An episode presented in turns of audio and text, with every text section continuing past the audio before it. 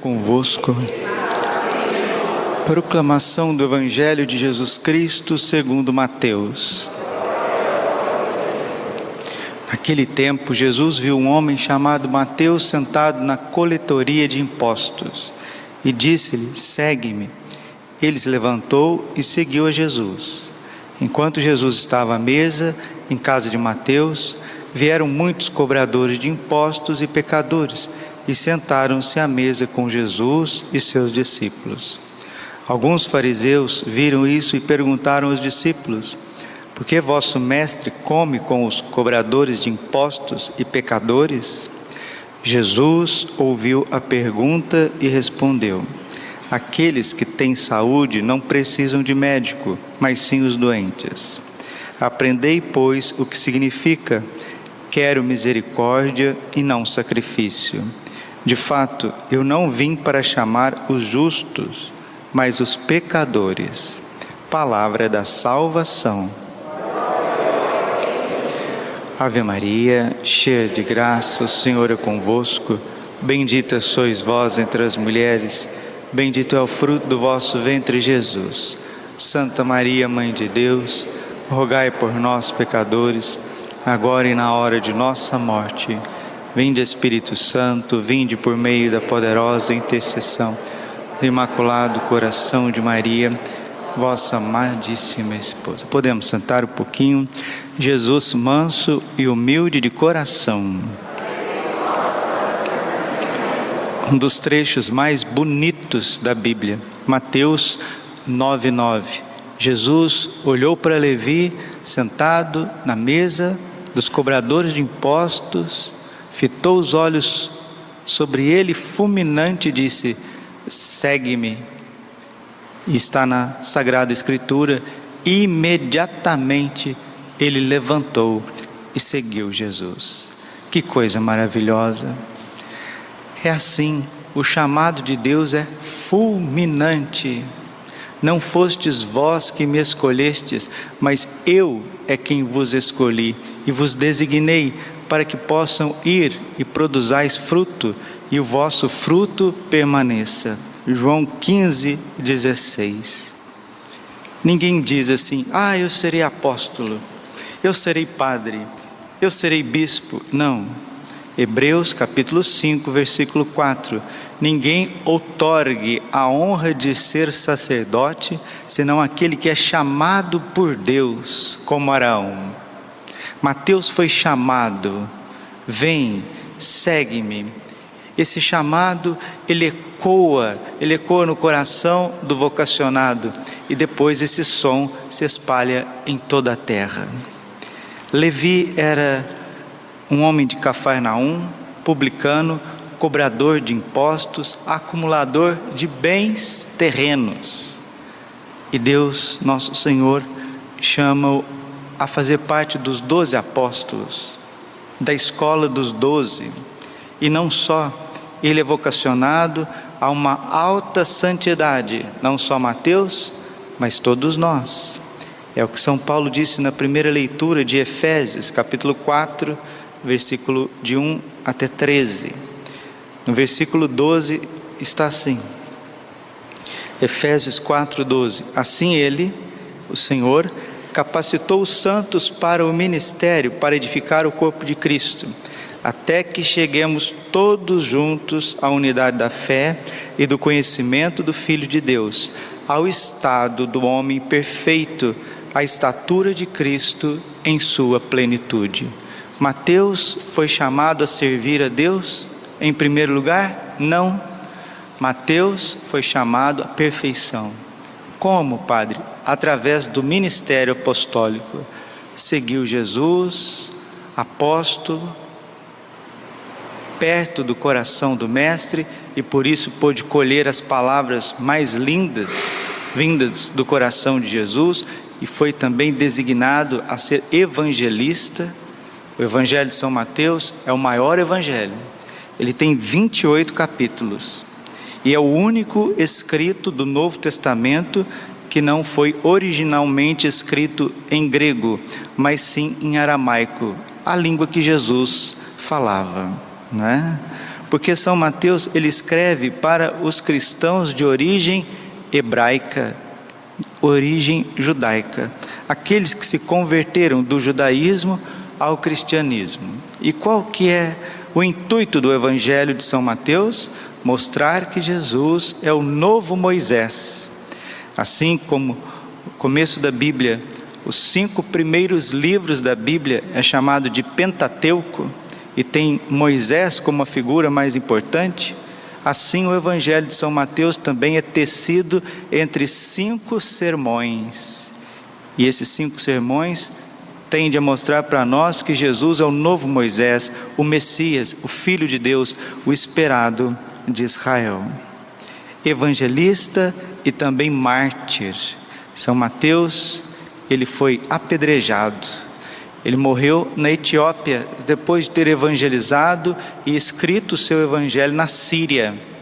Ele foi para a região da Etiópia, na África, e ali os pagãos o perseguiram, porque ele era sacerdote de Deus, de Jesus Cristo, Deus Altíssimo, e ali ele foi apedrejado, depois queimado e decapitado. Os seus restos mortais foram levados para a Itália. 21 de setembro, dia de São Mateus, apóstolo, evangelista e mártir.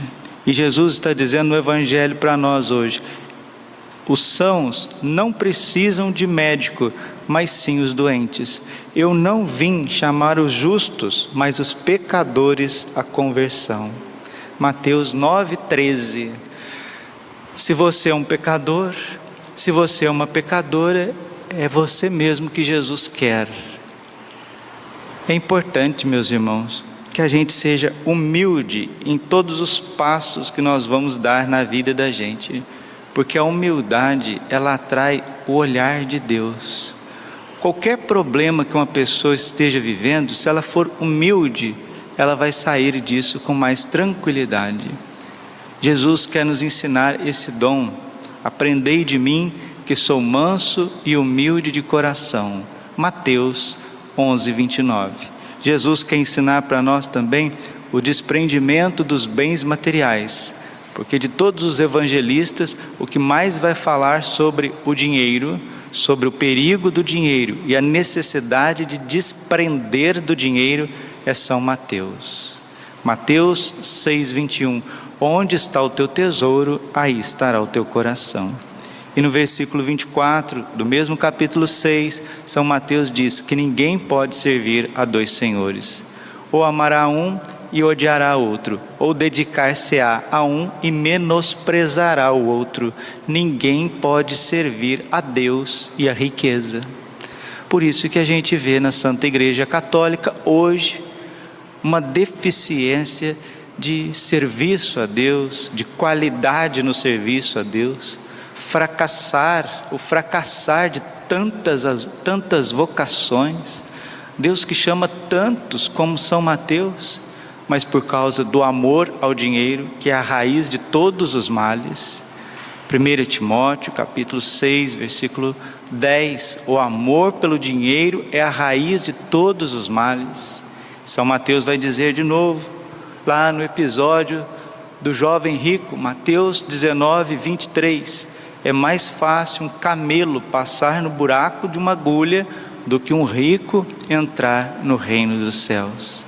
Quem for apegado de São João da Cruz, eu comecei a ler a subida do monte de São João da Cruz. Incrível, fantástico, extraordinário. Como que Deus precisa nos purificar os sentidos, os olhos, o olfato, o ouvido, o paladar, o tato, os sentidos, e quem for apegado, seja ao que for, não entra no reino dos céus. Não entra, não entra. E quando a pessoa se apega a esse objeto, ela se torna inferior ao objeto que ela se apegou. Esse é o ensinamento de São João da Cruz. Não importa se o pássaro está preso por uma corda ou por um fio, desde que ele esteja preso, ele está impedido de voar. Nós é, esquecemos que nós somos chamados a nos unir a Deus. Recordo de novo o que já li, leio mais uma vez, Efésios capítulo 4, versículo 13. Até que cheguemos todos juntos à unidade da fé e do conhecimento do Filho de Deus, ao estado do homem perfeito e à estatura de Cristo em sua plenitude parece que a união com Deus, que é a finalidade desta vida, desta terra, parece que ela não está clara para nós. Parece que não está clara. Nem para muitos clérigos e nem para muitos bons leigos que estão à frente da igreja. Parece que a medida da santidade sou eu que dou. Mateus 5,17. Se a vossa justiça não for maior do que o dos fariseus e publicanos, não entrareis no reino dos céus. Quem coloca a medida da nossa santidade não é um movimento, uma pastoral, um padre, um livro, não. Quem coloca a medida da nossa santidade é Deus. E Deus se encarnou para nos fazer santos. E se nós não passarmos por essas noites de purificação, primeiro para purificar os sentidos. Depois, a segunda noite, para purificar o espírito, a fé. A terceira noite, para que haja uma união com Deus. Termino essa homilia citando para vocês a famosa, é, a famosa fábula da cigarra e da formiga, né? Quem é professor, professora, já deve ter ouvido a, a fábula da cigarra e da formiga, né? Você sabe que a cigarra lá na, virou até desenho animado de criança, né? Tava lá a cigarra cantando, né? Cantando do jeitinho dela, talvez um pouquinho desafinada, cantando, dançando, pulando, comendo, comendo, descansando, descansando, curtindo, curtindo, voando, voltando, e estava curtindo, e ela deitada, curtindo a vida, via as formiguinhas trabalhando, via as formiguinhas trabalhando, as formiguinhas para baixo, para cima, para baixo, para cima, carregando um peso maior do que elas. E a cigarra começou a observar aquilo sem sentido algum. E um dia ela perguntou para a formiguinha: Olha, por que, que vocês trabalham tanto? Agora é o verão, veja aí os pássaros cantando, o sol brilhando, por que, que vocês não vão descansar, nadar, brincar, pular, andar de bicicleta e só fica aí trabalhando? Aí a formiguinha, muito humilde, ela disse: Olha, nós estamos aqui trabalhando porque agora é verão, mas daqui um pouco vem o inverno e se a gente não tiver as provisões necessárias, nós vamos morrer de frio e de fome. E a cigarra dá risada da formiguinha e acha ela exagerada, que ela está exagerada, que ela está forçando a barra e que a realidade não mostra que a atitude precisa de tanta coisa assim. E passa o tempinho, e a formiguinha leva tudo lá para o seu ninho, para o seu cantinho, junto com as outras formiguinhas, a unidade da fé que São Paulo está dizendo, elas estavam juntas, as formiguinhas, no lugarzinho lá, no, no formigueiro, lá na árvore, debaixo da árvore. E quando vê a cigarra, caiu no sono, e a hora que a cigarra acordou, ela já estava com neve até pelo nariz e ficou um pouquinho desesperada e começou a procurar os passarinhos, cadê o passarinho? Começou a procurar os esquilinhos, cadê os esquilinhos? Olhou para o rio, cadê o rio? Está congelado. Olhou para as suas amiguinhas, as formiguinhas, também já não estava lá. E ela começou a caminhar, caminhar, caminhar, cansou, porque estava com sede, estava com fome. Caiu desmaiada, ali ela veio ser visitada pela, pela fome e a morte estava batendo na sua porta. Acontece que as formiguinhas viram a cigarra, foram lá, resgataram a cigarra, levaram para o formigueiro, deram o que comer, deram o que beber, deram o aquecimento, o calor e a cigarra recuperou a força. E uma vez que a cigarra recuperou a força, ela olhou para as formiguinhas unidas, seguras, no formigueiro, ali na casinha delas, cheio de comida, de bebida, alegres, contentes. E ela ficou assim, com cara de tacho, né? A cigarra ficou com cara de tacho. Por que será, né? Eu tive preguiça, eu zombei, eu ri das formiguinhas e agora elas que estão me ajudando. Se você entendeu, você já entendeu tudo. Nossa Senhora ela vem como uma formiguinha, né? Querendo colocar os seus filhinhos na toquinha do seu coração imaculado, onde tem comida, onde tem bebida, onde tem o calor, tem o fogo do Espírito Santo, e tem gente dentro da igreja que zomba das mensagens de Nossa Senhora, como a cigarra zombou da formiguinha. E Nossa Senhora está dizendo que o inverno vai vir, que vai vir momentos difíceis, que as coisas não vão ficar fáceis, que as situações vão piorar, e tem gente zombando da formiguinha. Tem gente achando a formiguinha exagerada, e os mensageiros da formiguinha, tem gente também que está achando exagerado. Padre, o senhor está falando que Nossa Senhora é uma formiguinha? Não, não, ela é rainha, ela é rainha dos apóstolos, ela é rainha dos anjos, ela é rainha do céu e da terra.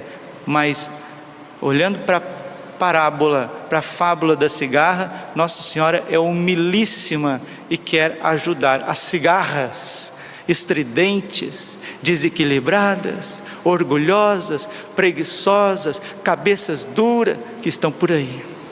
Se você entendeu, você entendeu tudo. A segunda carta de São Pedro famoso trecho da segunda carta de São Pedro, né?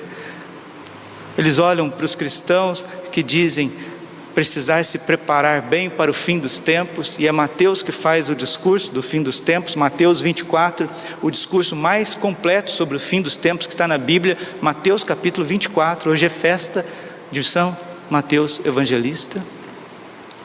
E São Mateus diz: rogai para que a vossa fuga não seja no inverno como a fábula da cigarra. Rogai, vigiai, ele também que diz, Mateus 26, 41, vigiai, orai. O espírito está pronto, mas a carne é fraca. Então a segunda carta de São Pedro termina assim, com zombaria, zombaria. Aonde que está a promessa da sua vinda?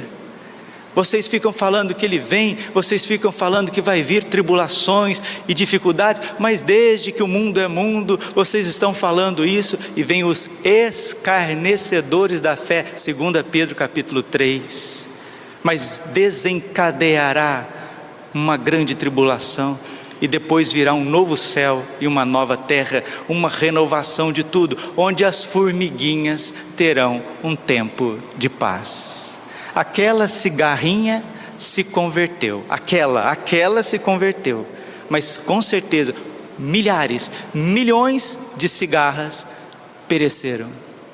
Se você entendeu, você entendeu tudo. Sejamos humildes, sejamos obedientes, sejamos trabalhadores, façamos o que temos que fazer. Segue-me não coloque o dinheiro, as coisas e as pessoas no lugar de Deus. Tudo no seu devido lugar, no devido equilíbrio.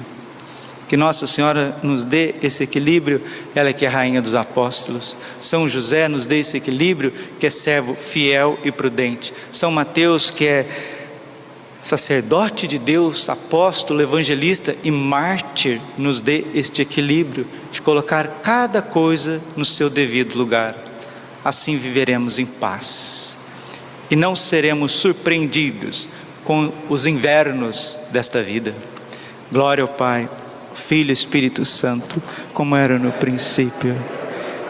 Coração imaculado de Maria.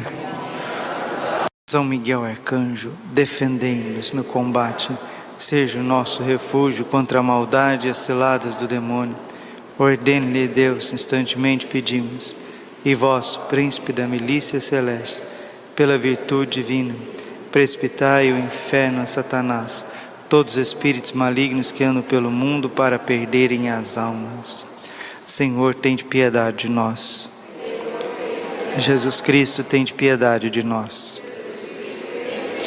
Senhor, tem piedade de nós. Jesus Cristo, ouvi-nos. Jesus Cristo, atendei-nos. Pai Celeste, que sois Deus. Filho Redentor do mundo, que sois Deus. Espírito Santo, que sois Deus. Trindade Santa, que sois um único Deus. Santa Maria, Rainha dos Anjos. São Miguel, São Miguel cheio da graça de Deus. São Miguel, perfeito adorador do Verbo divino. São Miguel, coroado de honra e de glória. São Miguel, poderosíssimo, príncipe dos exércitos do Senhor. São Miguel, porta-estandarte da Santíssima Trindade. São Miguel, guardião do paraíso. São Miguel, guia e consolador do povo israelita. São Miguel, esplendor e fortaleza da igreja militante. São Miguel, honra e alegria da igreja triunfante. São Miguel, luz dos anjos. São Miguel, baluarte dos cristãos. São Miguel, força daqueles que combatem pelo estandarte da cruz. São Miguel, luz e confiança das almas no último momento da vida. São Miguel, confiança dos, dos moribundos. São Miguel, socorro muito certo. São Miguel, nosso auxílio em todas as adversidades. São Miguel, arauto da sentença eterna. São Miguel, consolador das almas que estão no purgatório. São Miguel, a quem o Senhor incumbiu de receber as almas que estão no purgatório. São Miguel, nosso príncipe. São Miguel, nosso advogado. Cordeiro de Deus que tirar os pecados do mundo. Cordeiro de Deus, tirar os pecados do mundo. Cordeiro de Deus, tirar os pecados do mundo. Rogai por nós, glorioso São Miguel, príncipe da Igreja de Jesus Cristo. Senhor Jesus, santificai-nos por uma bênção sempre nova e concedei-nos por intercessão de São Miguel essa sabedoria que nos ensina a juntar riquezas no céu e a trocar os bens do tempo presente pelos da vida eterna. Vós que viveis e reinais por todos os séculos dos séculos. Nos consagramos a Ti, São Miguel, a nossa vida, o nosso coração, nossa família, nossa paróquia, nossa capela. Ó Príncipe nobilíssimo dos anjos, valoroso guerreiro do Altíssimo, zeloso defensor da glória do Senhor, terror dos espíritos rebeldes, amor e delícia de todos os anjos justos, meu diletíssimo arcanjo São Miguel, desejando eu fazer parte do número dos vossos devotos e servos, a vós hoje me consagro, me dou e ofereço, ponho a mim próprio, a minha família e tudo que me pertence debaixo da vossa poderosíssima proteção é pequena a oferta do meu serviço, sendo como sou um miserável pecador, mas vós engrandecereis o afeto do meu coração. Recordai-vos que de hoje em diante estou debaixo do vosso sustento, e deveis assistir-me em toda a minha vida e obter-me o perdão dos meus muitos e graves pecados, a graça de amar de todo o coração o meu querido Salvador Jesus Cristo, a minha Mãe Maria Santíssima. Obtei-me aqueles auxílios que me são necessários para conquistar a coroa da vida eterna. Amém. A Nossa Senhora Rainha dos Anjos, Augusta Rainha dos Céus, soberana Mestra dos Anjos, vós que desde o princípio recebeste de Deus o poder e a missão de esmagar a cabeça de Satanás, nós vô-lo pedimos humildemente. Enviai as vossas legiões celestes, que sobre vossa ordem e vosso poder elas persigam os demônios combatendo-os por toda parte, reprimindo-lhes a insolência e lançando-os no abismo. Quem como Deus, ó Mãe de bondade e ternura, vós sereis sempre o nosso amor e a nossa esperança.